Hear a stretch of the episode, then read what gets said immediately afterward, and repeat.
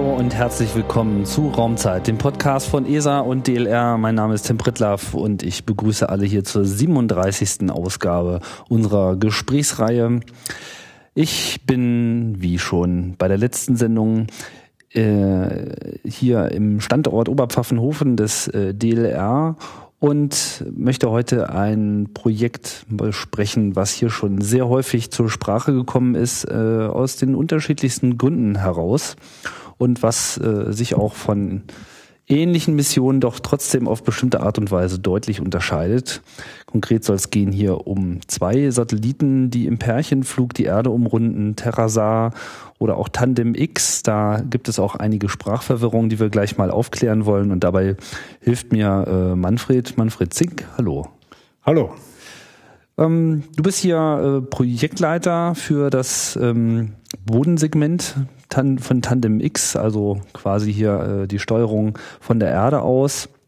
Ähm, und auch schon von Anfang an bei dem Tandem X-Projekt mit dabei, sehe ich richtig, ne? Ja, ich war bei den Vorphasestudien nicht dabei, da war ich kurz bei der ESA, aber seit 2005 bin ich dabei. Mhm.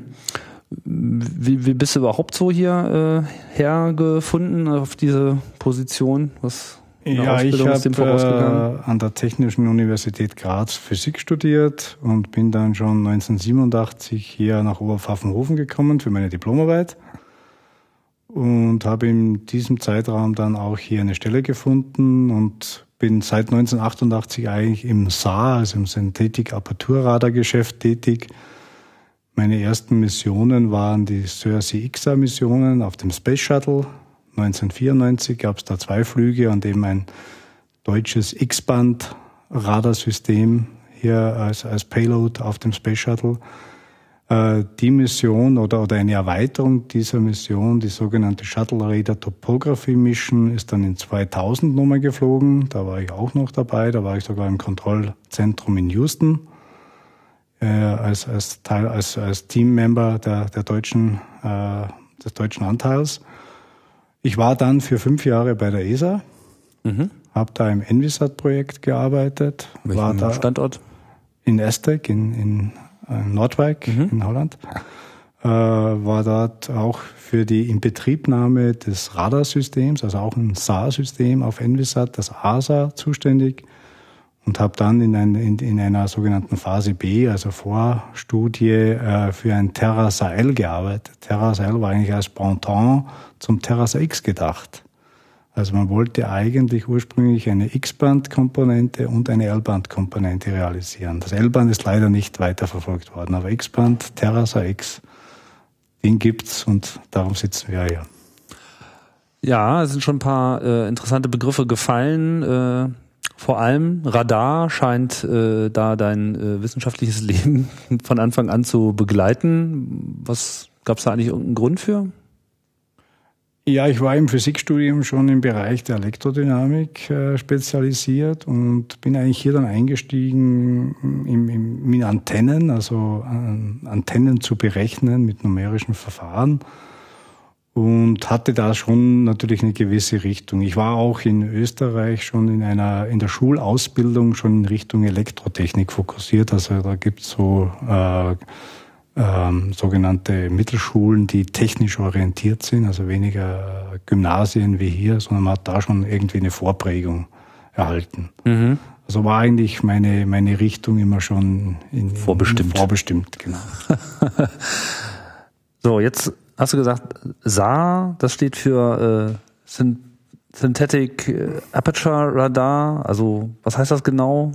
Ein Radar mit mit einer synthetischen, synthetischen Apertur. Man kann sich so vorstellen, je größer, je länger diese Antenne ist, umso feiner ist die Antennenkeule, die Ausleuchtung am Boden. Umso besser können wir Objekte trennen, auflösen. Jetzt hat unser Terrasat zum Beispiel eine Antenne von fünf Meter Länge. Da ist der Fleck am Boden mehrere Kilometer groß. Ja. Synthetisch wird die Apertur jetzt dadurch, dass der Terrasar im Orbit eine gewisse Bahn entlang fliegt und dann sammelt er Reflexionen von eins von den Objekten über einen längeren Zeitraum. Und die können wir verbinden, verknüpfen und dadurch eine sehr lange, eine kilometerlange synthetische Apparatur bilden. und im Endeffekt am Boden Objekte in der Größenordnung von einem Meter auflösen. Das muss man mal doof fragen. Also Apertur ist die Öffnung, ist kennt man ja jetzt eigentlich aus dem genau, Kamera, aus dem optischen äh, ist die, Bereich. Ist, ja. ist wie die Öffnung der Kamera, genau. Das heißt, ich habe eine sehr große Öffnung dieser Antenne, dieser synthetischen Antenne, weil ich eben die einzelnen Pulse, die da empfangen werden, die kann ich miteinander verknüpfen, die kann man verrechnen und kann dadurch eine sehr große, eine kilometerlange Apertur erzeugen und habe dann einen sehr feinen. Warum kann man das jetzt. Äh, ohne diese Technik nicht machen? Also ich meine, was, wie funktioniert jetzt ein normales Radar und was ist bei dem SAR jetzt dann konkret anders? Konkret anders ist, dass ich eben diese die, die Reflexionen aufzeichne. Das Wichtige beim Radar ist, Radar ist ein kohärentes System. Das heißt, wir messen nicht nur die Stärke, wir nennen es die Amplitude der Reflexion, sondern wir messen auch die Phase, die hat mit der Entfernung zu tun. Wir mhm. senden ja Wellen aus und die Phase bestimmt mir quasi, wo in der Welle, an welcher Position in der Welle ich mich da befinde. Und diese Phaseninformation kann man nutzen. Und wenn ich das für mehrere Pulse nacheinander mache und die entsprechend verrechne, kann ich eben diese synthetische Apertur bilden. In welchen Frequenzbereichen kann man Radar betreiben? Also, also wir, wann macht das Sinn? Wir, wir arbeiten im Weltraum, gibt Systeme vom L-Band, das sind ungefähr 23 Zentimeter Wellenlänge, mhm. bis zum X-Band, das sind eben unsere Radar-Satelliten und die arbeiten bei 3 Zentimeter Wellenlänge. Mhm. Und das normale Radar, ähm, also was zwingt einen jetzt dazu, so etwas wie SAR zu machen? Also was verändert sich dann konkret? Weil ich eben mit dieser kleinen, relativ kurzen Antenne, 5 Meter Antenne, diese hohe Auflösung erzielen kann. Für die man normalerweise eine längere bräuchte. Genau. Ich müsste ansonsten eine riesige Struktur in den Weltraum bringen, was natürlich sehr aufwendig und sehr teuer wäre. Ah, verstehe. Und wodurch erzielt man jetzt diese Änderung? Eben durch dieses spezielle Verfahren. Das heißt, dass, dass das System, dass das SAR-System sendet mit einer ja, sehr hohen Frequenz. Wir arbeiten bei ungefähr äh, 3000 bis 6000 Hertz. Mit dieser Frequenz sendet das System Pulse aus und empfängt die Reflexionen. Mhm.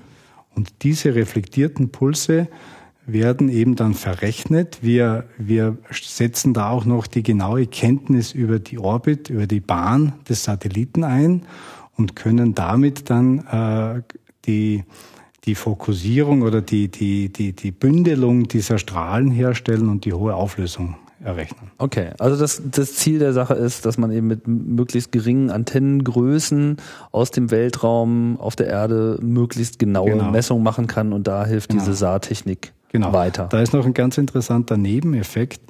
Und zwar kann ich im Prinzip diese, die Länge der synthetischen Apertur ist dadurch gegeben, wie groß der Beleuchtungsfleck am Boden ist. Weil ich muss ja ein Objekt, kann ich nur so lange verfolgen, solange ich es wirklich mit der kleinen Antenne beleuchte. Ja.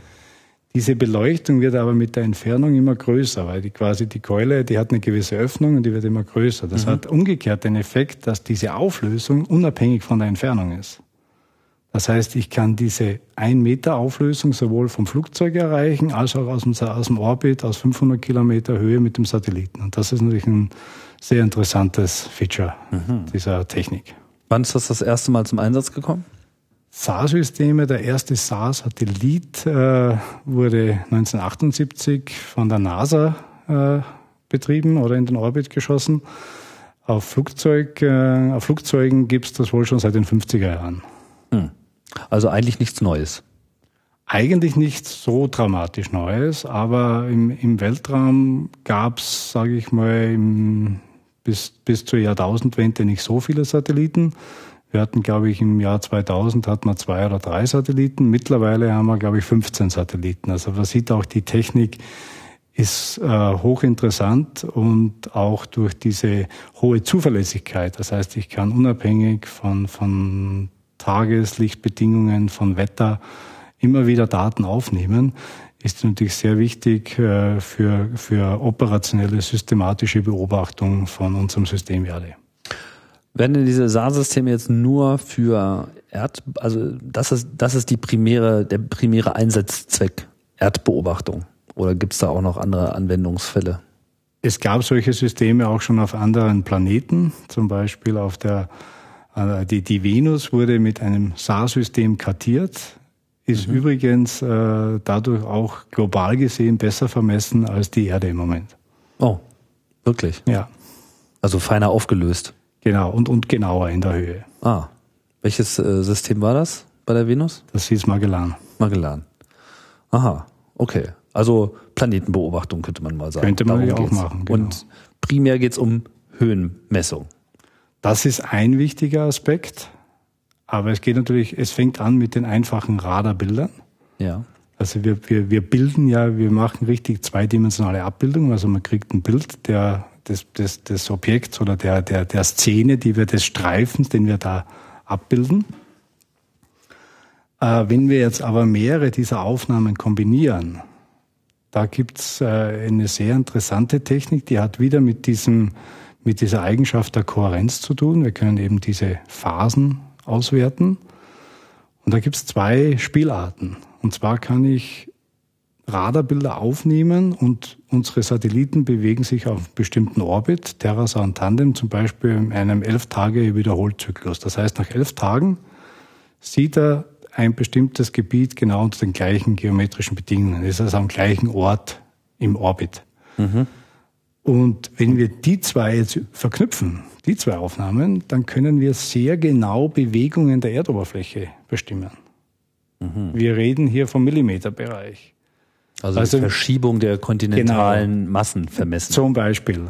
Zum Beispiel Im Millimeterbereich. Zum Beispiel sehen wir Bewegungen, die durch Absenkungen, die durch Grundwasserentnahme oder durch äh, ähm, Bautätigkeit, äh, U-Bahn-Bau in Städten und so weiter äh, ergeben sich Absenkungen, die können wir sehr genau vermessen.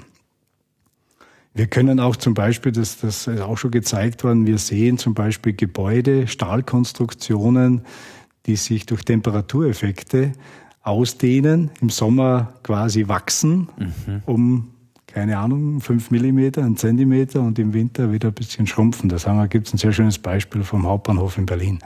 Aha, so eine große Stahl-Glas-Konstruktion. Genau, genau. Ah, ja. Das ist jetzt mal eine dieser Spielarten. Das heißt, man sieht richtig, wie die Städte atmen. Genau, genau, genau. Oder wie einfach äh, kleinste, also Bewegungen sehr genau vermessen. Das ist ja eigentlich für viele Bereiche interessant. Ne? Genau. Das habe ich gerade gehört, irgendwo in, äh, wo war's? Chile gibt es irgendwie so ein Vulkangebiet, wo sich über einen längeren genau. Zeitraum irgendwas angehoben hat. Auch sowas lässt sich damit genau. natürlich gut beobachten. Im, Im Prinzip bräuchten wir so ein System, um diese Prozesse auch besser zu verstehen. Unsere Wellenlänge hat da einen kleinen Nachteil. Und zwar müssen wir, müssen wir sicherstellen, dass nach elf Tagen die Szene sich nicht oder der, der, das Gebiet sich nicht verändert hat. Wenn man sich jetzt vorstellt, man hat hier Vegetation und man hat Blätter, ja.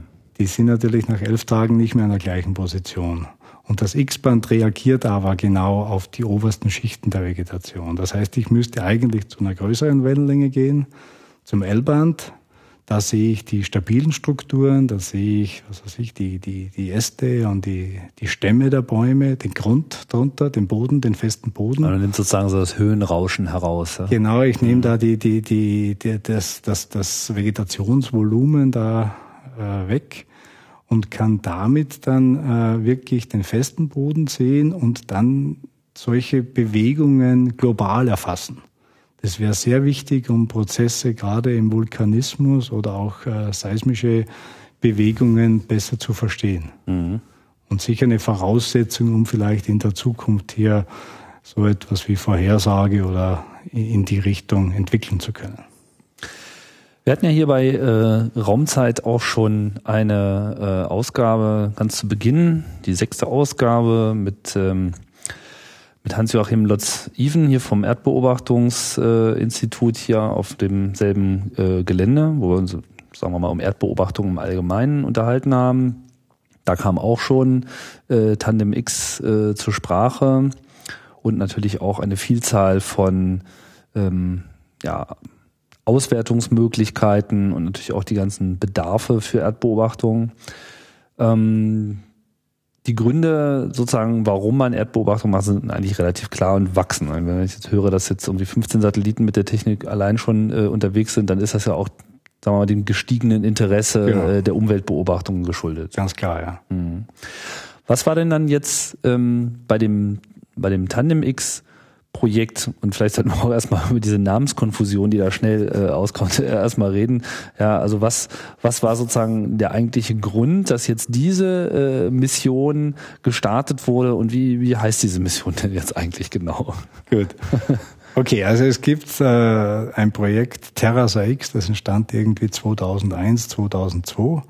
Das war eben der einfache Radarsatellit, SAR-Satellit, der eben die Erde abbildet, der äh, Auflösungen in diesem 1-Meter-Bereich erzielen kann und in verschiedenen Moden hier äh, die Erde abbildet und Produkte liefert. Mhm.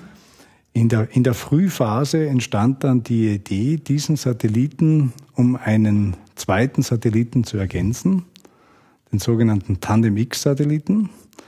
Und Tandem-X steht ja für Terrasa X Add-on for Digital Elevation Measurements. Also das, das etwas draufsetzen auf, auf, auf Terrasa, ein Add-on, um digitale Höhenmodelle zu bestimmen.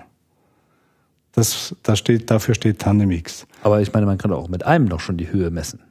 Man kann die Höhe, wie ich gesagt habe, nur über stabilen, also in, in Städten, wo ich stabile ah, okay. Streuer habe, da, mhm. da kann ich diese Technik anwenden.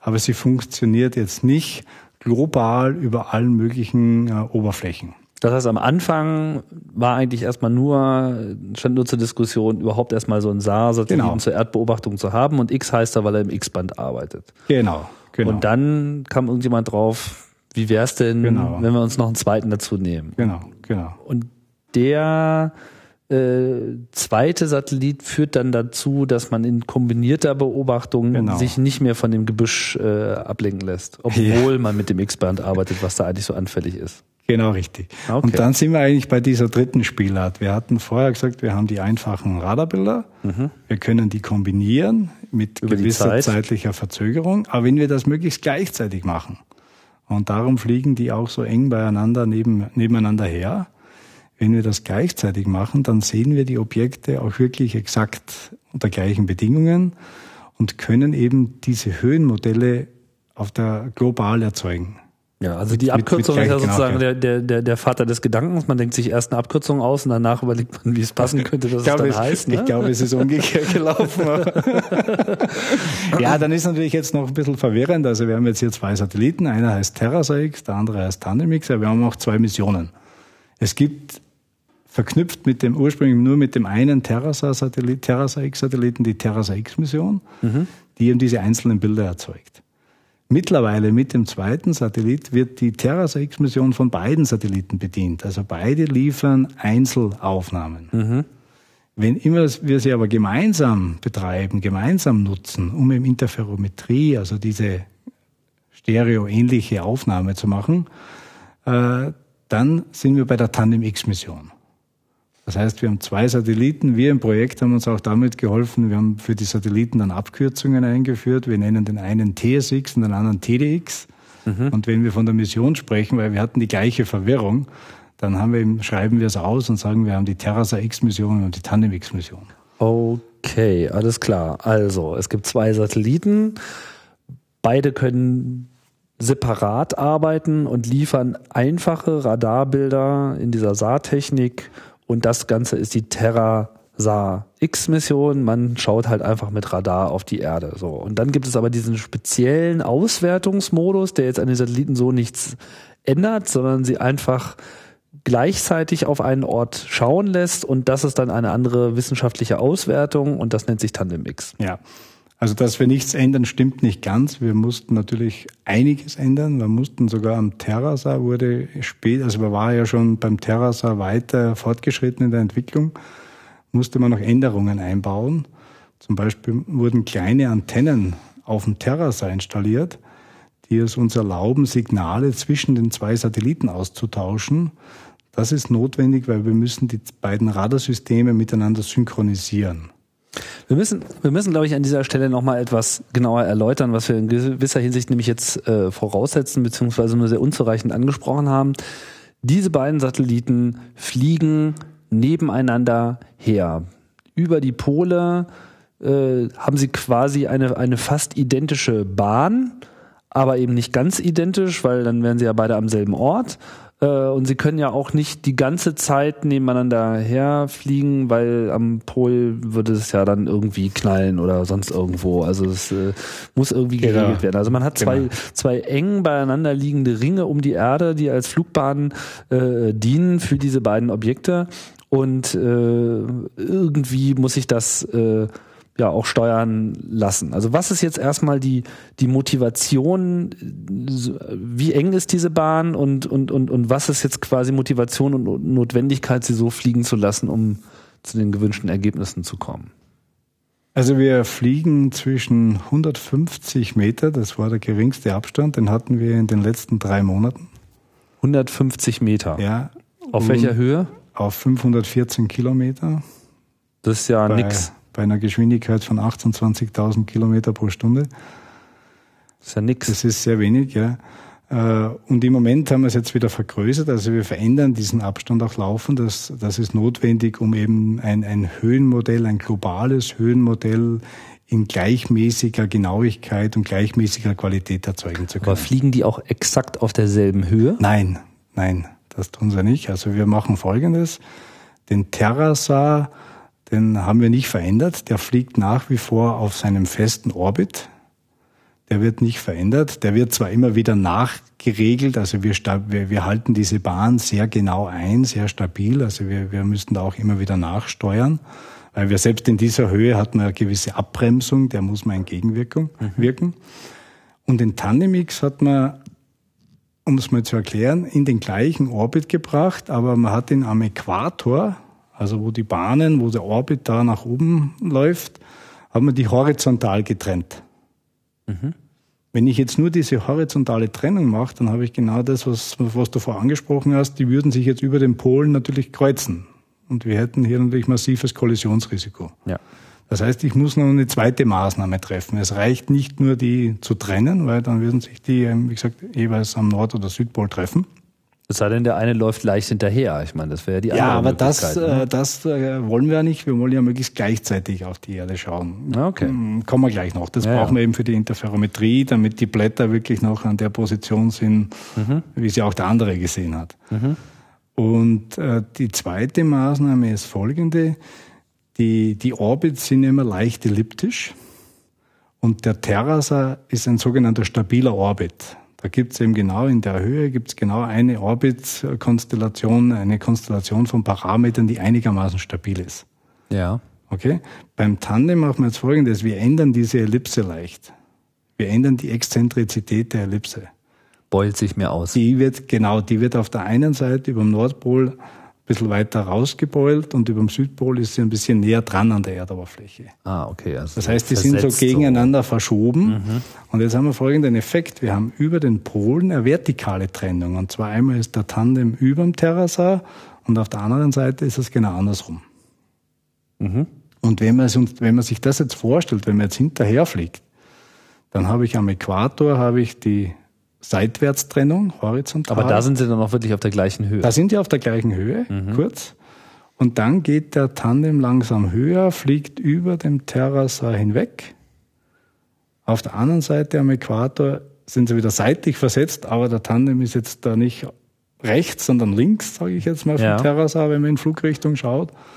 Und auf dem, Süd und auf dem Südpol ist es genau umgekehrt. Da taucht quasi der Tandem unterm Terrasar durch. Also wir Schrauben, der Tandem schraubt sich so einmal um den Terrasar rum. Das heißt, der Tandem muss auch mehr von dieser Ideallinie äh, abweichen genau, und muss auch mehr genau, gesteuert werden. Genau, und muss deshalb auch laufend, diese, um diese Konstellation stabil zu halten, muss auch laufend gesteuert werden. Das heißt, er hat auch mehr Treibstoff an Bord. Als er hat nicht nur mehr Treibstoff, der hat einen zusätzlich, er hat eigentlich vom, vom, vom Hydrazin, das ist ja unser wesentlicher Treibstoff, hat er die gleiche Menge, mhm. aber er hat ein zusätzliches Antriebssystem drauf.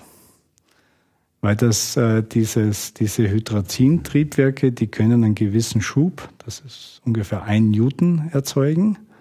Aber um diese feine Änderung, um, um diese, diese sogenannte, wir nennen es die Helix, weil es erinnert so ein bisschen an die Doppelhelix von der DNA. Ja. Ähm, um diese Helix zu steuern, brauche ich viel feinere Impulse und dafür haben wir ein sogenanntes Kaltgassystem.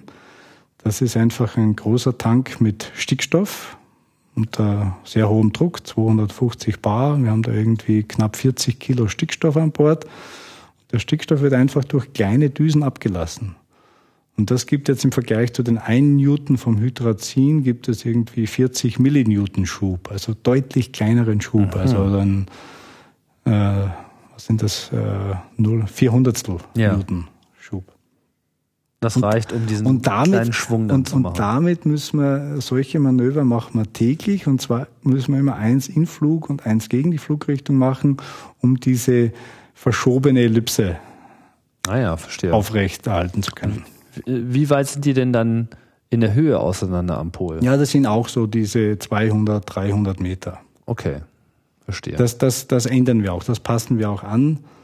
Machen das heißt, wir nicht so Das oft. heißt, der, der, der, der relative Abstand dieser beiden äh, Objekte ist mehr oder weniger konstant. Nur drückt er sich am äh, Äquator quasi in der Breite und äh, gegen Pol in, eben in, in der etwa. Höhe aus. Genau. Genau. Das ist also so, ein Möbiusband, was die beiden da eigentlich um äh, die genau, Erde herum genau. weben. Also wenn, wenn man den Terrasar festhält, dann bewegt sich der Tandem auf eine, auf eine Ellipse um den Terrasar und die ist noch im, in, gegenüber der, der Orbitbahn vom, vom Terrasar verkippt. Also. Mhm.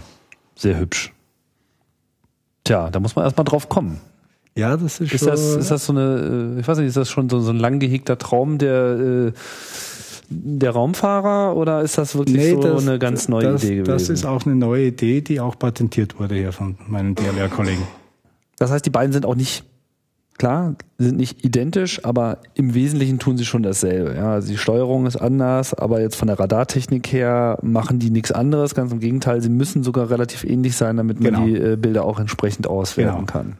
Genau, es ist sogar so, weil wir ja für die Terrasar-Mission liefern wir Bilder von beiden Satelliten. Das ist ganz wichtig, dass die die gleichen, die gleiche Qualität liefern, die gleichen. Also der, der, der Nutzer, der Endnutzer soll nicht erkennen, von welchem Satelliten das Bild kommt.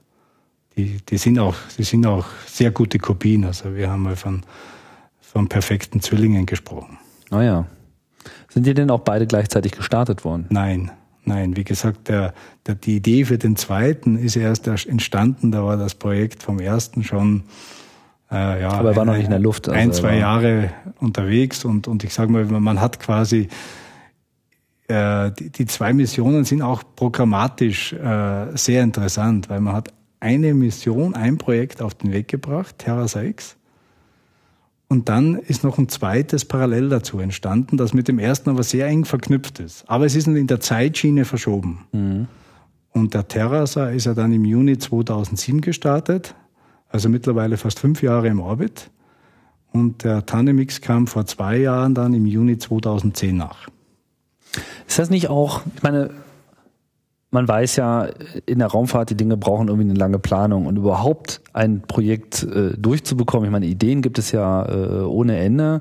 Äh, bedarf es natürlich aller möglichen Absprachen, politischer Wunschrichtungen etc. Gelder müssen vorhanden sein etc. Wenn da jetzt so eine Gruppe kommt, die schon so ihr Projekt hat und sagt so, ah, es macht gerade so einen Spaß, wir hätten jetzt eigentlich ganz gern noch einen zweiten, dann klingt das ja erstmal nicht unbedingt so nach, nach etwas, was ich so, wo dann alle gleich die Hände heben und sagen, ach ja, wo ihr gerade so viel Spaß habt, dann nimmt doch noch einfach einen dazu. Ich meine, da musste man ja dann auch wirklich ein, ein extrem überzeugendes wissenschaftliches Argument bringen, um ja. sowas dann auch noch äh, auf die Spur zu kriegen. Ja, ich sag mal, das, das war sicher keine einfache Situation. Aber das Konzept äh, war schon sehr überzeugend und, und wir haben ja mittlerweile die Bestätigung, es funktioniert ja auch sehr gut. Und wir haben natürlich mit dem, mit dem digitalen Höhenmodell haben wir ein einmaliges Produkt, das wissenschaftlich interessant ist, das kommerziell ein sehr hohes Potenzial hat. Wir haben natürlich technologisch einen Riesensprung gemacht. Wir sind im Moment äh, weltweit sicher führend. Das macht keine andere Nation, macht solche Radartechnik wie wir mit Tandem X. Mhm. Und äh, vielleicht zu diesem äh, wissenschaftlich und kommerziell ist dazu noch zu sagen, dass natürlich die beiden Missionen wurden ja im Public-Private Partnership implementiert. Und wo eben der, der äh, Public Partner ist eben das DLR und Private ist die Firma Astrium in Friedrichshafen am Bodensee. Die haben die Satelliten beigestellt. Und die Astrium Services sind auch für die Vermarktung sowohl der Einzelbilder als auch der Höhenmodelle verantwortlich, mhm. während das DLR die Wissenschaftler bedient. Mhm.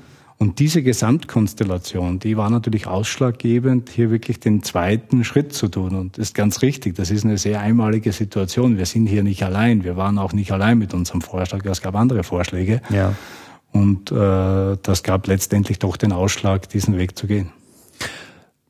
So, welche, also vielleicht mal auch so ein bisschen in, in, in Zahlen, was, was bringt quasi der, der, der zweite Satellit mit rein? Also einerseits eliminiert er erstmal äh, quasi eine, eine, eine Störung, ja, also man kann etwas überhaupt erst machen, ähm, nämlich ein extrem genaues Höhenmodell der Erde zu liefern obwohl man eben diese hohe Frequenz verwendet, die das eigentlich so nicht kann oder zumindest nur in Bereichen kann, wo eben kein Buschwerk äh, ist. Also ich meine, den Vulkan hätte man wahrscheinlich noch ausgemessen bekommen, aber eben nicht, wenn dann Wald drauf ist.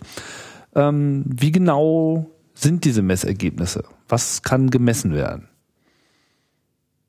Ja, wir messen wieder mit, äh, mit der Interferometrie. Also ich habe im Prinzip äh, zwei Radarsysteme an unterschiedlichen Positionen und was wir messen, ist der Entfernungsunterschied zu einem Punkt auf der Erdoberfläche mhm. zwischen den beiden. Und den messen wir sehr genau und zwar wieder über eine Phasenmessung. Und da muss man sich jetzt vor Augen halten, wir, unsere Wellenlänge ist drei Zentimeter. Das entspricht einem kompletten Phasenzyklus, also einem Umlauf, 360 Grad. Wir können die Phase aber in der Größenordnung 10 Grad genau bestimmen. Das heißt, was bedeutet das für die Entfernung? Wir können den Entfernungsunterschied auf ein Millimeter genau bestimmen. Mhm. Und das jetzt kombiniert mit einer sehr genauen Kenntnis einerseits des Orbits, also wir kennen den einzelnen Orbit vom Satelliten auf wenige Zentimeter genau, und noch einer noch genaueren Kenntnis des Abstands zwischen beiden. Den messen wir mit GPS. Wir haben auf beiden Satelliten haben wir ein Zweifrequenz GPS-System. Und mit diesem, aus diesen GPS-Daten können wir den Abstand ebenfalls millimetergenau bestimmen. Wenn wir diese ganzen. Also den Abstand der beiden Satelliten genau, untereinander. Zueinander, genau. Mhm. Wenn wir das alles zusammennehmen, können wir Höhenmodelle, können wir ein globales Höhenmodell erzeugen, das absolut besser als 10 Meter genau sein wird. Also jeder einzelne Höhepunkt, Höhenpunkt wird absolut besser als 10 Meter genau bekannt sein.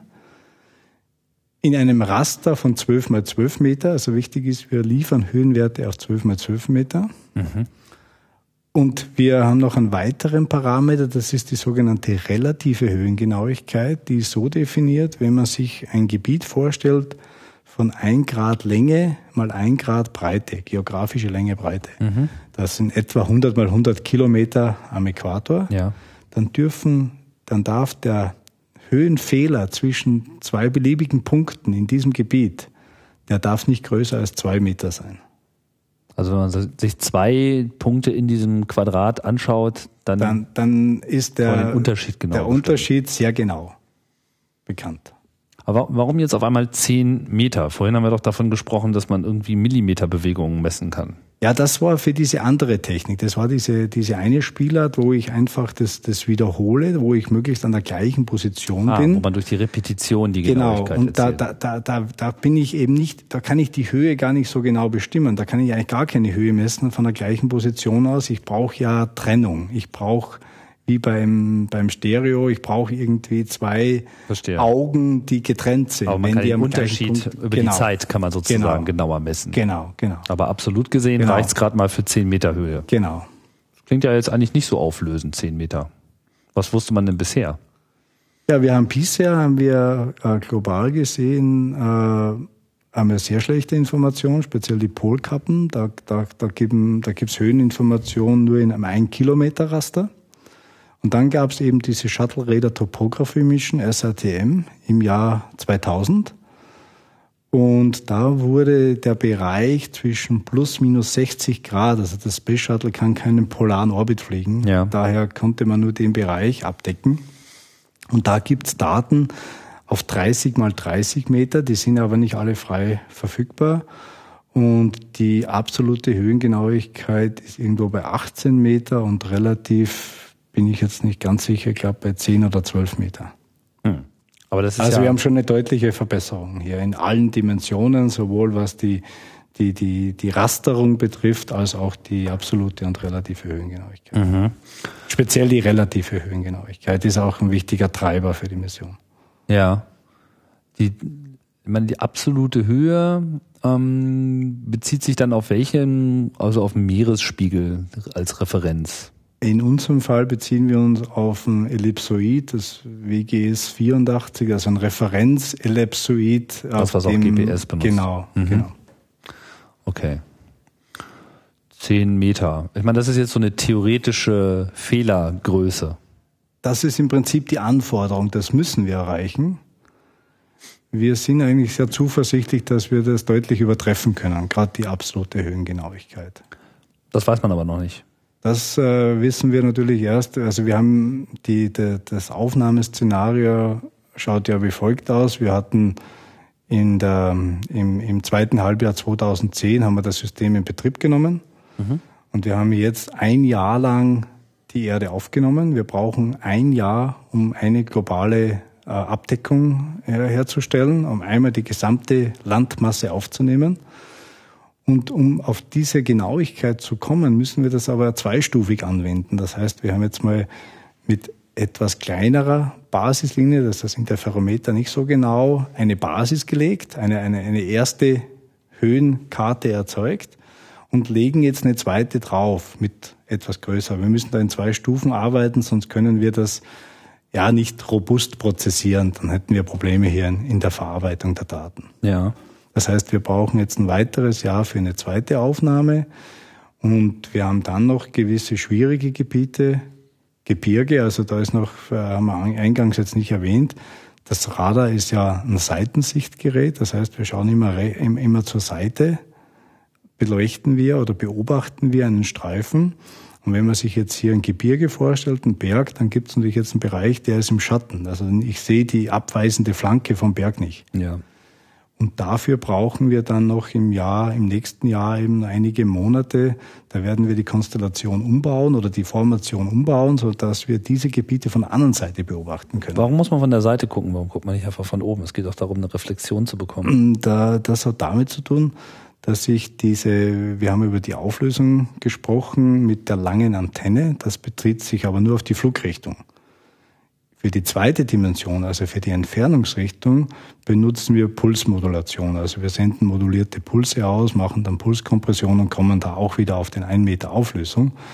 Aber wenn man, wenn man jetzt direkt gerade nach unten schaut, dann hätte ich hier einen sehr großen Fleck und erst durch die Seitensicht, im Prinzip ergibt sich das, das sind ja so Kugelschalen, die, die sich mit der Erdoberfläche schneiden. Die, die Welle wird von der Antenne ausgesendet und ich kriege hier meine, meine, ähm, meine äquidistanten Punkte, also die jetzt in der gleichen Entfernung sind. Wenn ich aber direkt nach unten schaue, hätte ich hier einen riesigen Fleck und sehr schlechte Auflösung. Und erst durch die Seitensicht, je flacher ich schaue, umso besser wird eigentlich diese Entfernungsauflösung. Okay. Und daher müssen wir zur Seite schauen. Okay. Warum dauert das ein Jahr? Ich meine, das Ding fliegt ja eigentlich seine, also beide fliegen sozusagen ihre genau. Ellipsen, äh, unterschiedlich genau. gebogenen an derselben Stelle und darunter dreht sich ja genau. die Erde quasi drum um, um, sich herum. Dann ist ja eigentlich nach 24 Stunden alles mal angeguckt worden. Nee, so einfach ist es nicht. Also wir brauchen. Schon. das kam jetzt sehr überraschend. wir, wir fliegen eben diesen elf Tage Wiederholzyklus. Das heißt, in elf Tagen macht der Satellit 167 Orbits. Und das kann man sich jetzt als Bodenspur auf die Erde legen. Und diese Spur hätte jetzt am Äquator einen Abstand von 250 Kilometer, also 40.000 durch 167, irgend sowas in der, in der Richtung. Jetzt können wir aber unsere Streifenbreite, die wir aufnehmen können, ist nur 30 Kilometer. Das heißt, ich brauche, um jetzt hier den, am Äquator das abdecken zu können, brauche ich schon zehn Streifen ungefähr. Mhm. Ähm, das heißt, das ist da schon nicht möglich. Und zusätzlich ist natürlich die Einschaltzeit des Satelliten äh, primär aus energetischen Gründen und aus thermalen Gründen beschränkt. Also einerseits wird diese Antenne, die wird sehr warm, die wird dann, würde zu warm werden, da können wir jetzt nicht zu lang einschalten. Durch den Betrieb selbst? Durch, durch den Betrieb selbst. Mhm. Wir senden ja auch das Radar, das ist ja wichtig, das Radar, haben wir eingangs gesagt, ist, eingangs gesagt, ist, ist unabhängig von Tag und Nacht, weil wir brauchen keine Sonne, wir brauchen keine Beleuchtung. Wir schicken ja Signale aus, wir senden Signale aus und empfangen die Reflexion. Aber die Signale muss man erzeugen, dafür braucht man richtig Energie. Dafür haben die Satelliten auch ein Solarpanel dran, auf der, auf der, die ist auch immer der Sonne zugewandt. Aber der Energieeintrag ist natürlich hier beschränkt. Also ich kann jetzt, wir können größenordnungsmäßig drei bis vier Minuten pro Orbit operieren. Von, von fast 100 Minuten Orbit. Ah. Und wenn man das alles zusammennimmt, dann, dann dauert es ein Jahr. Dann dauert es ein Jahr, genau. Hm. Okay, verstehe. Das heißt, er kann auch nur funktionieren, wenn er gerade die Sonne sieht.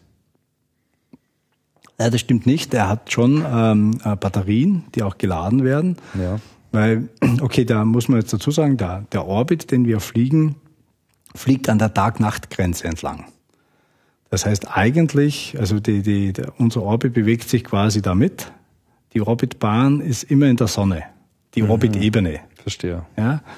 Das Problem ist nur, dass, sich, äh, dass wir uns natürlich mit der Erde mitbewegen. Und das hat den Effekt, dass wir im Sommer sind wir dann kurzzeitig über der Südhalbkugel im Erdschatten. Mhm. Also weil die Erde eben in der, die, die, die Erdachse gedreht ist, geneigt ist um die 23 Grad, ergibt sich eben dann hier in, im, im, im Sommer für um, ähm, drei bis vier Monate dreht man langsam ein in Erdschatten, wird das immer länger. Ich glaube, das ist im Maximum ungefähr 20 Minuten sind wir dann im Erdschatten. Also im Sommer, im Sommer gibt es ja zwei also zweimal im Jahr sozusagen. Unser Nordhalbkugel Sommer. Ja. Genau. Okay, ein Jahr lang. Und was, was für Daten, also es wird, um es nochmal klar zu machen, ausschließlich eine Höhenmessung vorgenommen. Ja, die primäre Messung, die wir machen, sind zwei Radaraufnahmen. Wir haben natürlich auch, das ist, das ist so ein Nebenprodukt, kann man sagen, ein, ein interessantes, wir haben eine globale Radarkarte. Wir haben natürlich die gesamten, die gesamte Erdoberfläche, die feste, äh, die, die Landmassen haben wir wirklich als Radaraufnahme auch vorliegen im, im X-Band. Ist auch ein sehr interessanter Datensatz und wir, wir brauchen diese Information einerseits sogar, um unser System noch besser einstellen zu können, weil wir müssen, wenn wir von, wenn wir vorab schon wissen, wie, wie gut die Reflexion der Oberfläche ist, können wir unser Radargerät besser äh, adjustieren, können hier besser die Parameter einstellen. Ah. Ist aber natürlich auch ein, ein, hochinteressanter Datensatz, der sicher auch noch in die eine oder andere Richtung ausgewertet wird. Zum Beispiel entsteht hier sowas wie ein Urban Footprint, äh, ja, Urban, der Global Urban Footprint, so heißt es, glaube ich. Also man versucht, die äh, urbanen Gebiete global zu kartieren. Um überhaupt erstmal zu wissen, wo überhaupt Stadt ist. Ja, da gibt's ja die Megacities, die, sage ich mal, mehr oder weniger kontrolliert wuchern und, und wie, die, wie sich die auch verändern. Und das kann man im Radar direkt ansehen? Das kann man aus dem Radar gut ablesen, weil äh, im, im Prinzip äh, alles, was äh, man-made, also von, von Menschenhand irgendwie gebaut wird, üblicherweise deutlich mehr Reflexion zeigt als, als, die, als die Vegetation oder die, die, die, die sonstigen Oberflächen. Mhm. Was war denn dann das, das eigentliche ähm, Ziel der Terrasar X-Mission, also die nur mit dem einen Satelliten startet, wenn man da jetzt keine detaillierten Höheninformationen bekommt? Was, was hat man sich von den Radarbildern versprochen? Ja, da gibt's auch verschiedenste Anwendungsgebiete. Da gibt's einerseits einen großen Bereich, auch diese Landnutzung, die man gerade auch angesprochen hat. Da gibt's auch noch verschiedene Moden, da kann man auch noch genauer unterscheiden. Man kann zum Beispiel äh, unterschiedlichen Bewuchs, also unterschiedliche Getreidearten unterscheiden, wenn man das auch dann über die Vegetationszeit hinweg verfolgt. Das ist so ein Bereich. Es ist natürlich auch ein Bereich im, im, im maritimen Bereich. Man kann Schiffe detektieren, man kann äh, da im Schiffsverkehr überwachen. Wir können zum Beispiel sehr gut ähm, Ölverschmutzung detektieren, weil dadurch die Wasseroberfläche geglättet wird durch einen Ölfilm und das Radarsignal dann wegreflektiert wird. Die erscheinen dann sehr dunkel. Also man kann auch hier in, in, in Katastrophenhilfe ist ein wichtiges Thema. Äh, wir, wir haben zum Beispiel, wir haben ja, betreiben ja hier das Zentrum für satellitengestützte Kriseninformation und für die ist Terrasar eine ganz wichtige Quelle, weil er eben zuverlässig Daten liefert und dann hat man zum Beispiel Schadenskartierung gemacht beim Tsunami-Desaster in Japan oder man hat die Ölkatastrophe im Golf von Mexiko verfolgt. Ja, da hatten wir auch hier äh, schon eine Sendung bei Raumzeit, da muss ich ja mal gleich drauf äh, verweisen. Ausgabe 25, Zentrum für Kriseninformationen, wollte ich auch noch erwähnen, dass das eine von den Sendungen war, die äh, das Tandem X-Projekt äh, schon äh, genannt haben, ZKI, Raumzeit 25 mit ähm, Tobias Schneiderhahn. Ähm, jetzt muss man mal nachdenken. Also auf der einen Seite dauert es ein Jahr, bis man ähm, die Welt kartografiert, auf der anderen Seite äh, soll man Schiffe verfolgen. Das heißt, wann der Satellit aktiviert wird, das ist kurzfristig zu bestimmen. Man kann einfach, man weiß, innerhalb von spätestens elf Tagen kann man eigentlich jeden Bereich der Erde mal überfliegen. Ja, also das ist sozusagen das mhm. Maximum, so lange äh, mhm. äh, kann es dauern. Aber dann ist man schon in der Lage zu sagen, okay, aber jetzt wollen wir uns das aber auch wirklich mal genau anschauen. Ja, wir haben hier, also für die Terraser-Mission ist das genau so. Ich habe im Prinzip meinen Elf-Tage-Zyklus. Ich kann genau, also ich, ich weiß, welches Gebiet ich äh, zu welcher Zeit beobachten kann. Ich kann natürlich, wenn ich jetzt äh, weiter nach Norden gehe auf der Erde, dann treffen sich die Bahnen, dann, kann, dann habe ich mehr Möglichkeiten, dann kann ich öfter ein bestimmtes Gebiet beobachten. Und äh, genau wie du beschrieben hast, wird hier kurzzeitig entschieden oder man, man macht quasi einen Plan für einzelne Aufnahmen. Eine spezielle Herausforderung für die zwei Missionen war, dass wir aber mit der Tandem X-Mission wollen wir globale Abdeckung erreichen. Das heißt, wir müssen sicherstellen, dass wir in dem einen Jahr wirklich auch die ganzen Landmassen abdecken. Ja. Und das miteinander zu verknüpfen, das war eine spezielle Herausforderung und wir haben das so gelöst, dass wir im Prinzip diese globale Abdeckung, die planen wir im Voraus und die wird quasi mit relativ oder mit hoher Priorität eingestellt in unsere Timeline. Mhm. Und die, die Lücken, die dann bleiben, die nutzt man dann für die Terrasa-Mission und den Spielraum, an dem Thema da Das heißt, wenn es jetzt eine, eine Anfrage äh, gäbe vom ZKI, einen Bereich zu beobachten, der in Konflikt steht mit der äh, festgeplanten, ja. dann müsste man das verschieben? Man könnte, also es gibt in diesem, in diesem globalen Aufnahmeplan eine gewisse Flexibilität, die kann man dann nutzen aber nur bis zu einem bestimmten Grad, weil das hängt auch zusammen. Wir ändern auch diese Helixformation laufend und äh, wir können dann dieses Gebiet nicht mehr mit der idealen Formation aufnehmen. Das heißt, es ist nur über einige Repeat-Zyklen hinweg möglich. Und die kann man schon verschieben. Es ist auch vorgesehen, dass äh, sehr hochprioritäre Terrasse-Aufnahmen eine Tandem-Aufnahme verdrängen. Und da wird versucht, die möglichst bald wieder neu einzuplanen. Mhm. Also das, der Mechanismus ist schon da, um eben in solchen Fällen wie einer Katastrophe doch reagieren zu können. Man muss halt abwägen, was muss man abwägen, genau, äh, was genau, möglich ist und genau. was nicht. Wir wollten natürlich ist, ne? für uns nicht wichtig, ein, äh, ein, ein primäres oder das primäre Ziel ist auch ein globales Höhenmodell zu erzeugen. Also es sollen ja keine Lücken drin sein oder die möglichst zu minimieren. Ähm, klang ja anfangs schon ähm, an, einerseits Public-Private Partnership, auf der anderen Seite äh, hohes ähm, kommerzielles Potenzial auch in diesen Daten. Wofür ähm, werden denn diese Daten sonst noch genutzt, außer jetzt zur Umweltbeobachtung? Also was ist so das, das kommerzielle Interesse? Ja, im kommerziellen Bereich ist sicher ein großes Thema der Sicherheitsbereich, sicherheitsrelevante Anwendungen, militärische Anwendungen und Nutzer. Mhm die sowohl äh, auf die, auf die hoch aufgelösten Bilder zugreifen, als auch natürlich Interesse an den Höhenmodellen haben. Mhm.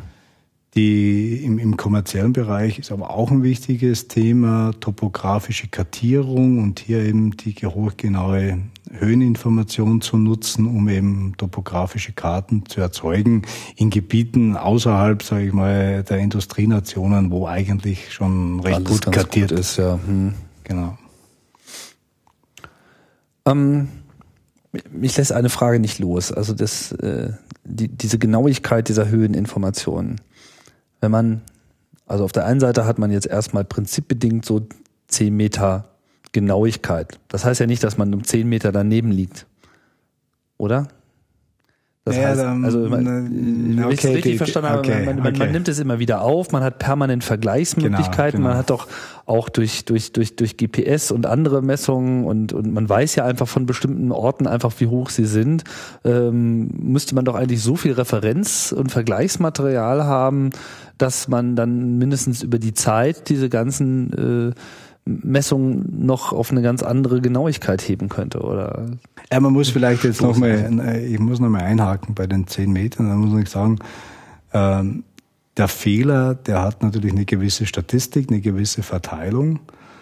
Und wenn wir hier von 10 Meter sprechen, dann reden wir hier nicht von der Standardabweichung, die man üblicherweise angibt im statistischen äh, Fall, sondern wir reden von 90 Prozent aller Fehler, also ein deutlich breiteres Intervall als die Standardabweichung. Das heißt, das ist wirklich die Standardabweichung, das ist glaube ich ein Faktor 2, nicht 2 oder irgend sowas, ähm, ist, ist deutlich äh, enger, also wäre deutlich besser. Mhm. Wir nutzen, wir nutzen jetzt natürlich ähm, externe Höheninformation, Referenzdaten werden genutzt und zwar nutzen wir äh, Daten von einem Laser-Altimeter-Satelliten, also das ist quasi ein Lasersystem der NASA, der, der hieß ISAT. Der war eigentlich dazu da, die Polkappen zu kartieren. Und der hat einfach hier quasi äh, senkrecht nach unten, nimmt der einzelne Höhenpunkte auf.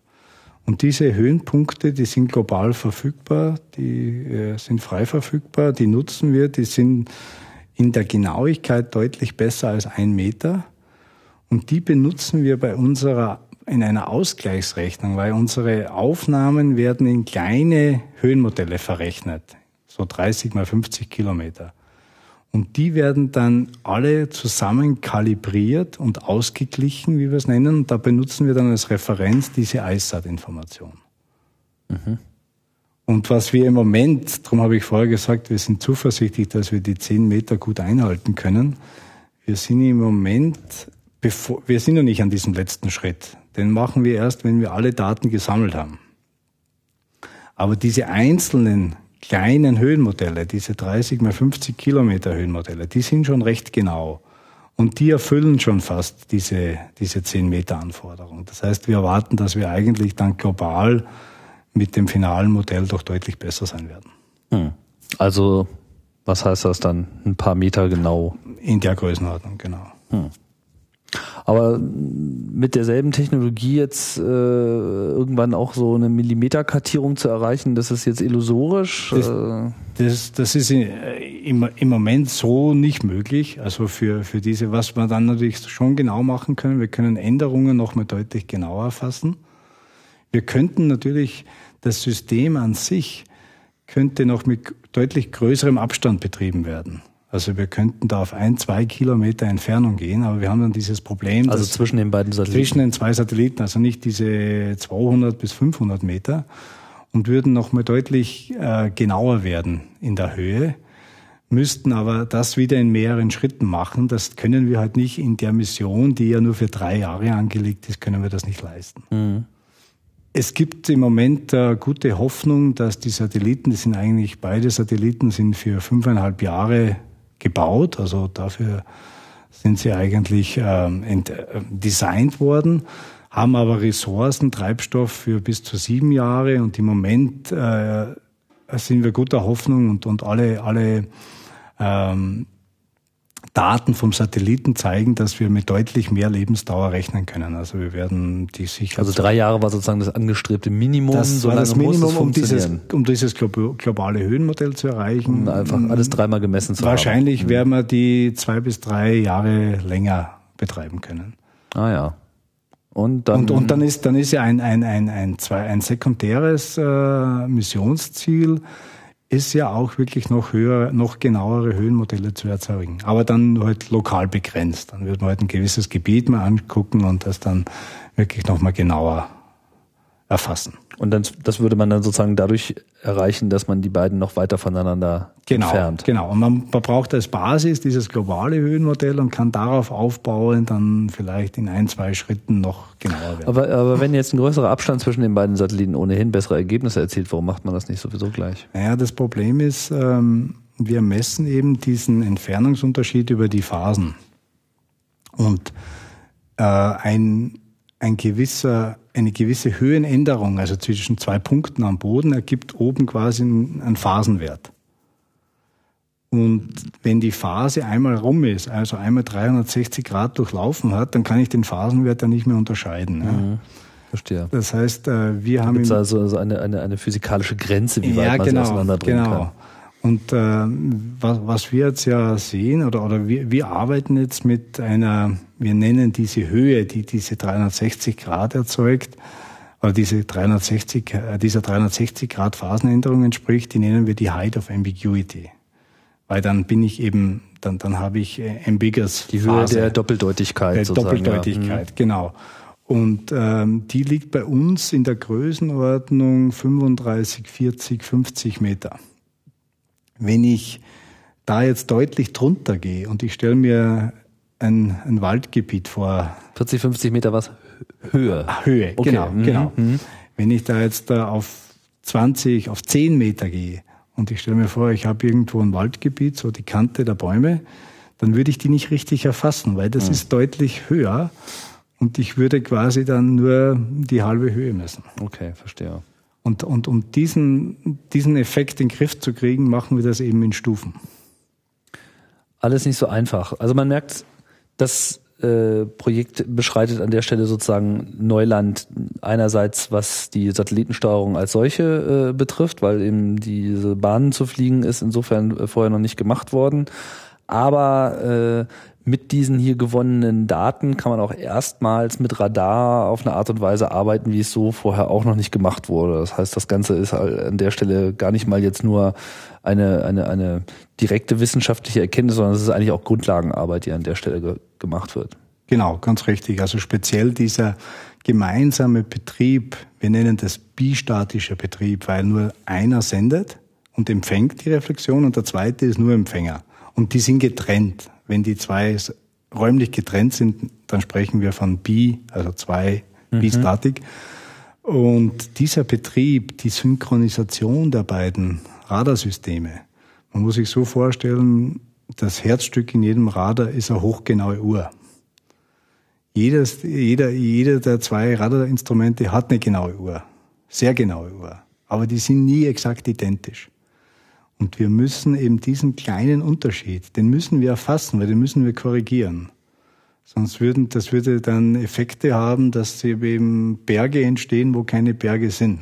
Ja, einfach weil, weil die Zeit nicht stimmt. Genau, weil da eben die, die andere Phasen gemessen werden. Und diese werden. Korrektur, das wird auch dadurch gemacht, dass die beiden untereinander kommunizieren. Genau, also dass die untereinander die Zeit wird unter den beiden ausgehandelt. Ja, die die tauschen richtig Pulse aus. Also wir machen Folgendes: Üblicherweise senden wir einen Puls auf den Boden und empfangen die Reflexion. Das unterbrechen wir kurz und die gleichen Pulse werden zwischen den zwei Satelliten hin und her geschickt und aufgezeichnet. Mhm.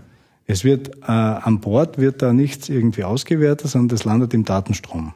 Mhm. Und die gesamte Auswertung und die Synchronisation passiert eigentlich dann später erst in der Verarbeitung. Das heißt, diese Pulse zwischen den beiden Satelliten sind quasi der Basistakt, mit dem man dann die eigentliche Messung könnte man, interpretiert. Könnte man so verstehen. Oder genau. zumindest einen genau. Korrekturwert genau. da in genau. diesen ganzen genau. Berechnungen. Genau. Sie müssen natürlich auch zeitlich sehr genau abgestimmt sein, die zwei Satelliten, weil es funktioniert ja so, wir senden einen Puls und dann mit einer bestimmten Verzögerung öffnen wir erst das Empfangsfenster und, und empfangen Signale und, ja. und tasten die ab. Wir, wir können ja nicht gleichzeitig senden und abtasten. Der zweite ist aber nur Empfänger. Das, das heißt, muss ja auch wissen, wann überhaupt dessen, dessen Echofenster muss mit dem ersten abgestimmt sein. Mhm. Und da reden wir von Mikrosekunden Genauigkeit. Und äh, das programmiert man auch im Vorhinein. Also man sagt Genau, beiden so, genau, dann werdet genau, ihr, dann wird genau. der eine senden, also musst du auch Genau, zuhören. Und wenn genau. die Zeit dann nicht stimmt, dann würde er ja gar nicht zum richtigen Zeitpunkt zuhören. genau, genau. Also es ist gar nicht mal nur für die Interpretation der Messwerte äh, wichtig, die richtige Zeit zu haben, Richtig. sondern dass es überhaupt welche gibt. Genau, genau, ganz, ganz richtig. Und dafür waren sogar noch Änderungen am Satelliten und in der Software notwendig, damit die wirklich auch exakt gleichzeitig hier loslegen sozusagen. Da ist die Gleichzeitigkeit ist wichtig. Ja, beide haben GPS, das gibt schon den Takt, das gibt so einen Ein-Sekunden-Takt, aber das muss ja dann runter auf die, sage ich mal, Mikrosekunde genau stimmen. Ähm, was war nochmal die Höhe? 500 Kilometer? 514, ja. 514 Kilometer. Inwiefern ist denn, ich meine, Radar hat ja nun den Vorteil, dass es eigentlich sich so von, also man braucht kein Licht, man äh, kann bei Tag und Nacht eigentlich, kriegt man dieselbe Information, oder? Also das ist jetzt eigentlich meine Frage. Also inwiefern ist denn die Atmosphäre für ein Radar noch im Weg oder inwiefern ist, äh, ist das Radar eigentlich unempfindlich dafür? Also muss man jetzt irgendwie die Atmosphäre aus diesen Daten noch irgendwie herausrechnen äh, oder bildet die sich da gar nicht ab? Also wir, wir arbeiten ja im sogenannten Mikrowellen- oder Radarbereich, weil in dem Bereich die Atmosphäre oder die, die, die Durchlässigkeit der Atmosphäre sehr hoch ist. Ähm, gerade am oberen Ende in der Frequenz, also im X-Band bei fast 10 Gigahertz, äh, gibt es da einen leichten Knick und den, den sehen wir mitunter schon. Also wir sehen zum Beispiel in unseren Radarbildern sehr starke Regenereignisse. Also so ein tropischer Regen, den kann man schon mal erkennen. Und zwar sehen wir einerseits sogar die Wolke, weil da gibt es so große Wassertröpfchen in der Wolke, dass wir Reflexion an der Wolke kriegen. Und der zweite Effekt ist, wir kriegen eine gewisse Abschattung durch die Wolke. Das heißt, dahinter entsteht ein dunkler Bereich. Also solche Störungen sehen wir schon in unseren Aber die kann man ja noch relativ klar erkennen, weil man sieht auf Die einmal, kann man erkennen, aber, aber einmal 10 man, Kilometer man, man, kann, man kann schlecht korrigieren, sage ich jetzt mal. Mhm. Also man Das muss es heißt, dann quasi nochmal würde machen. sowas nochmal aufnehmen dann, genau. Mhm, Aber man weiß zumindest, wo man nochmal neu aufnehmen muss. Genau, genau, genau. Also Wolken, Wasser, so die Atmosphäre als solche, aber ist nicht so. wo- Woher kommt dieser 10, 10 Gigahertz Knick? Also was, was verursacht das? das? Das ist einfach das Verhalten, äh, das, äh, da, da kommen wir halt in einen Bereich, wo eben Wasser, Wasserdampf in der Atmosphäre oder Wassertröpfchen in der Atmosphäre dann mit elektromagnetischen Wellen schon wieder wechselwirken und Mhm. dann irgendwelche Reflexionen erzeugen. Das heißt, diese Probleme bestehen aber im Wesentlichen nur am Äquator. Die Oder hat man im Äquator, ja. Stärker. Ja, genau, klar. Wo man Pol wirklich so oder- starke Regenereignisse hat, genau. Also in den nördlichen Breiten eher nicht, klar. Da Ja. hat man nicht so einen starken Regen. Also da müssen schon sehr hohe Regenraten vorliegen. Wenn jetzt so ein, ähm, also ich meine, es gibt jetzt hier eine, eine, eine kommerzielle, ein kommerzielles äh, Interesse, es gibt natürlich ein wissenschaftliches Interesse. Ähm, was wird am Ende der Mission dann so der Öffentlichkeit von diesen Daten äh, noch zukommen? Also werden wir ein vollständiges, öffentliches, verfügbares Höhenmodell, was das bisherige Höhenmodell der Erde äh, korrigiert erhalten? Ja, okay. Das, wie gesagt, ist natürlich jetzt hier primär mal ein hochinteressantes und wichtiges kommerzielles Produkt.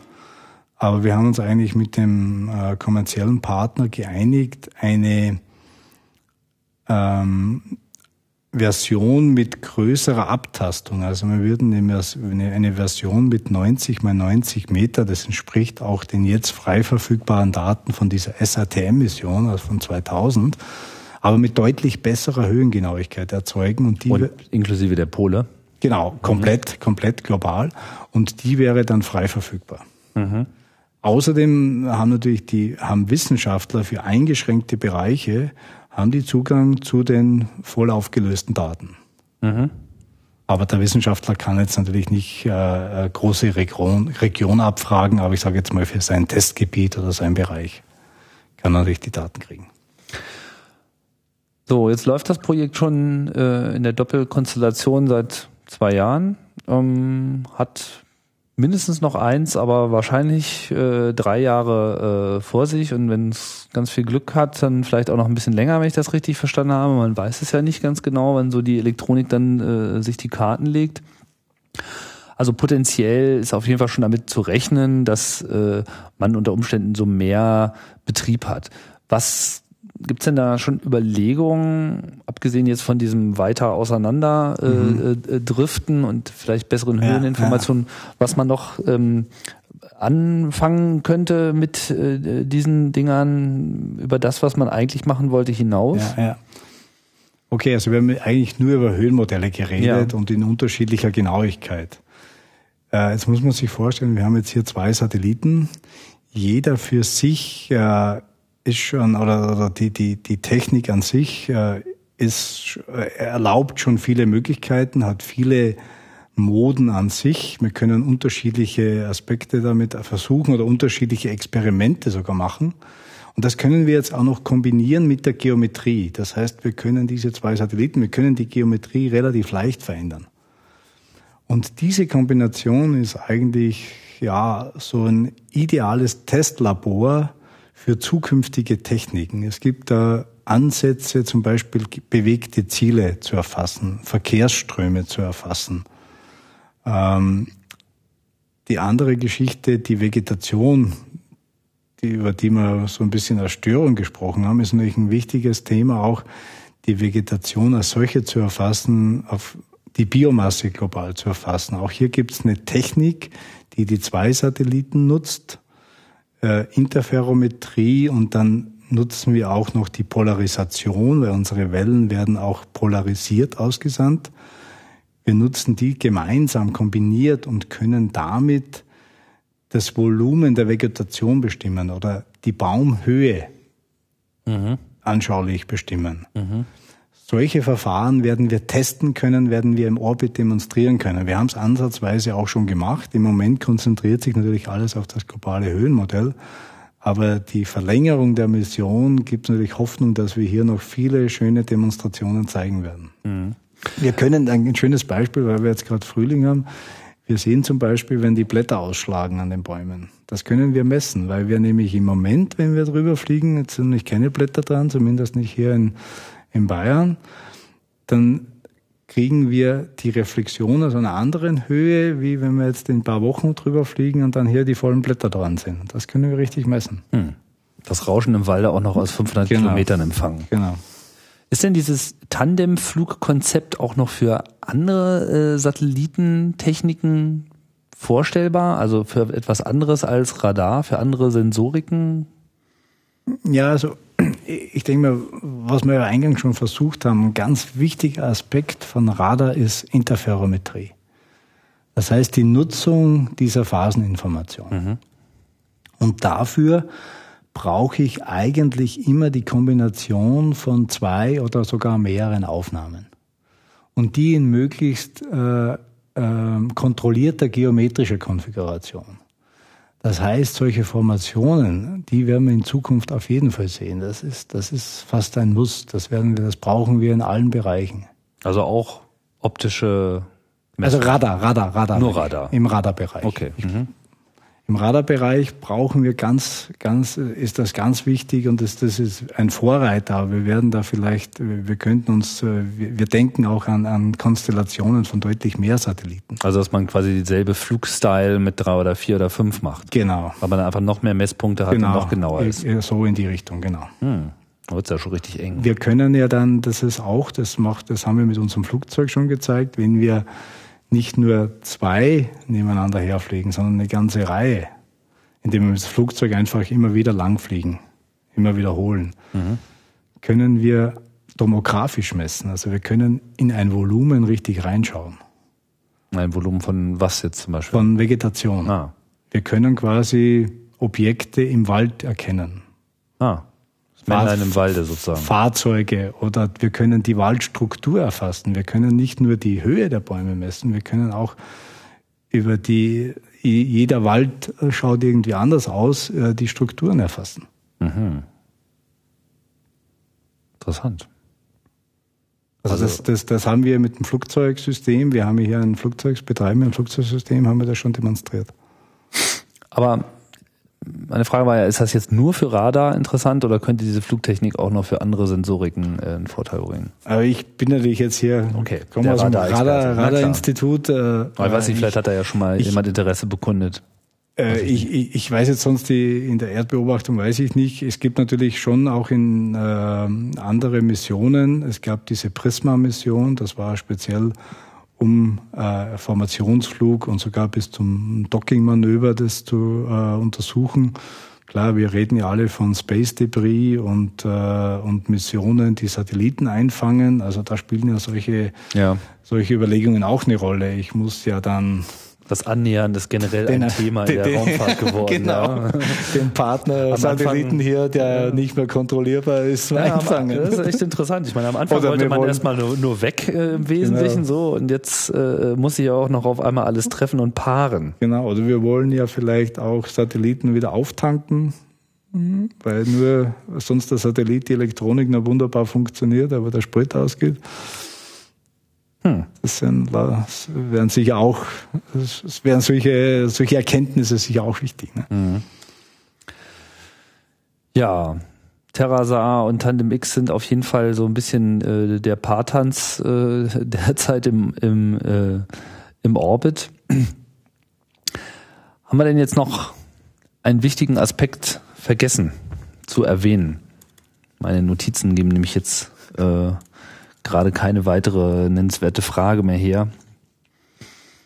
Ja, ich, ich denke mir, ich äh, als einer, der sehr nah dran ist und, und, und auch in das System sehr einen tiefen Einblick hat, muss ich sagen, für mich ist es immer noch äh, eine, eine Überraschung und eigentlich eine wahnsinns tolle Sache, wie gut das eigentlich funktioniert. Mhm. Äh, die, der, der Formationsflug mit einer ganzen Reihe von Sicherheitsmechanismen, die jeden Tag in jedem Orbit funktionieren müssen. Und wir hatten noch keinen einzigen Aussetzer. Seit, seit Oktober 2010 machen wir das Spielchen hier im engen Formationsflug und es funktioniert wunderbar. Mhm. Das ist sicher sehr positiv. Und wir, wir betreiben, also wir haben auch einen sehr stabilen Betrieb und auch die Aufnahme, das hat sehr gut funktioniert. Wir haben in der Auswertung einige Überraschungen überlebt, mit denen wir gar nicht gerechnet haben. Wir haben zum Beispiel gedacht, okay, wir beobachten jetzt hier mit zwei Satelliten, die praktisch an gleicher Position sind, ein Objekt am Boden und die Atmosphäre ist doch ist identisch, die, die, die ändert sich doch nicht. Sind der, der Winkel ist so klein. Die Technik ist aber so empfindlich, haben wir festgestellt, dass dieser kleine Unterschied zu korrigieren ist. Das ist eine ganz neue Erkenntnis. Also wir haben leicht unterschiedlichen Weg durch die Atmosphäre, durch den leicht unterschiedlichen Winkel. Und das bedeutet kleine Unterschiede in der Verzögerung, in der Größenordnung von Millimeter, die wir korrigieren. Mhm. Das also heißt, wir, wir erleben hier schon immer wieder auch Überraschungen. Das ist ganz klar wie das mal so ist, wenn man irgendwas mal äh, macht, was bisher so noch keiner gemacht hat. Genau. Wie kann man denn das zuverlässig feststellen? Ich meine, wenn es die Atmosphäre ist, die es abbremst, dann kann man ja auch davon ausgegangen sein, dass äh, unten was anders war. Also dann braucht man ja dann wieder ja, einen das, festen Referenzpunkt, äh, oder? Das, das, das sieht man gar nicht, da brauche ich gar nicht den Referenzpunkt, sondern was wir im Moment machen, wir messen durch diese Helix Formation gibt es nur bestimmte Bereiche im Orbit, wo wir vernünftige Basislinien haben. Das heißt, wir messen eigentlich im aufsteigenden Orbit, also vom Äquator zum Nordpol, messen wir auf der Nordhalbkugel. Wir blicken immer nach rechts. Und die Südhalbkugel messen wir genau auf der äh, 180 Grad versetzt. Mhm. Und wir haben jetzt einfach mal diese, diese einzelnen Höhenmodelle, die ich angesprochen habe, diese kleinen Höhenmodelle, die werden jetzt äh, immer ähm, statistisch äh, ausgewertet, die, die Genauigkeit.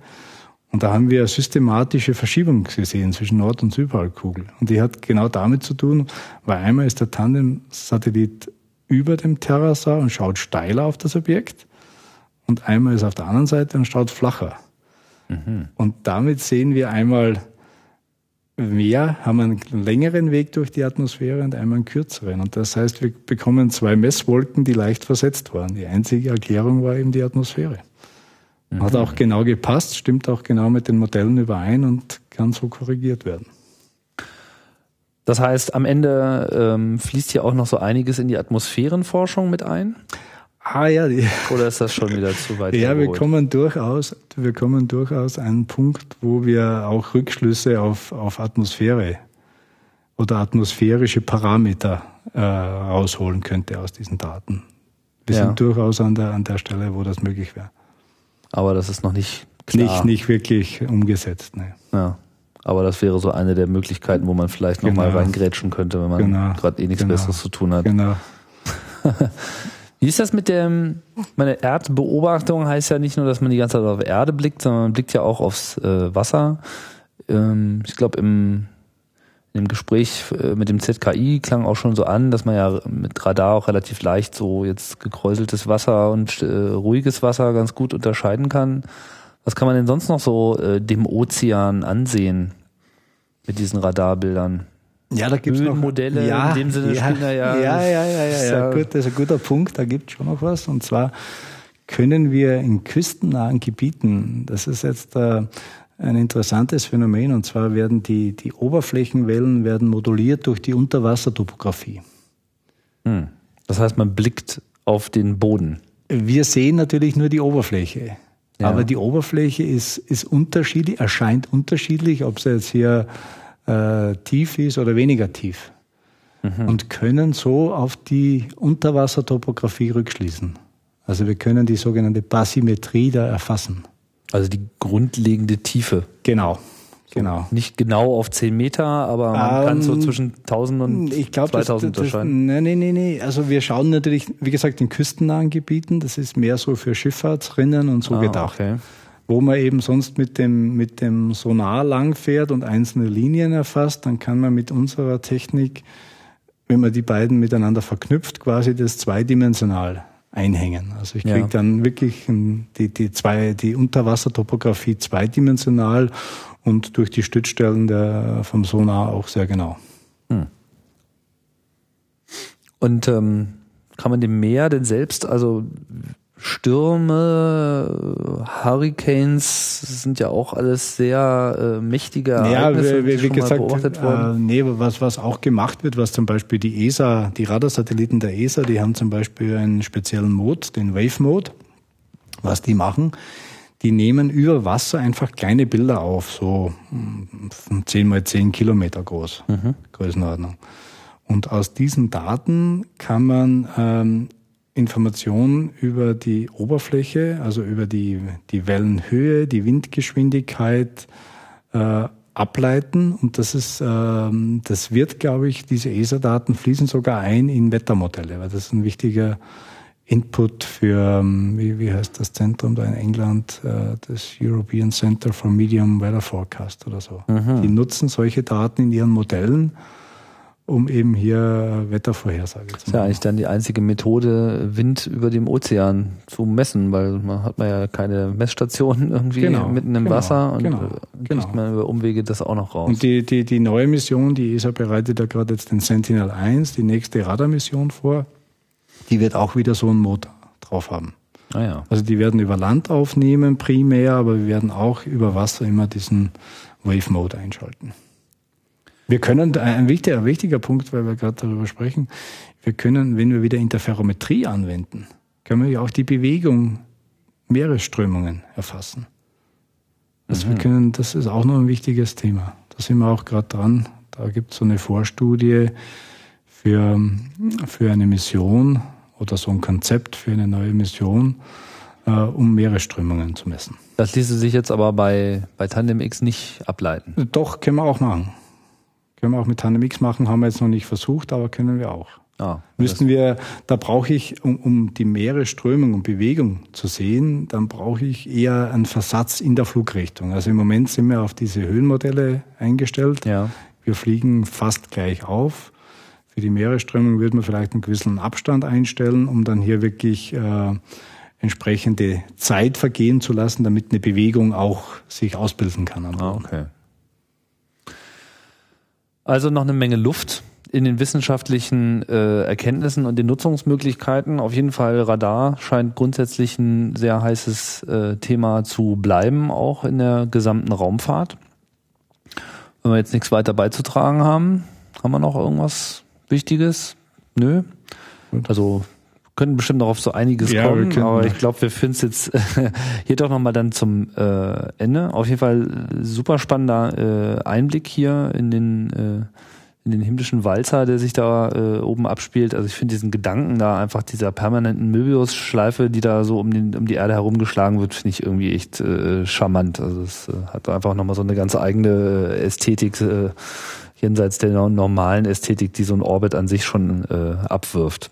Ja, Manfred Zink, vielen Dank. Danke auch. Das war's.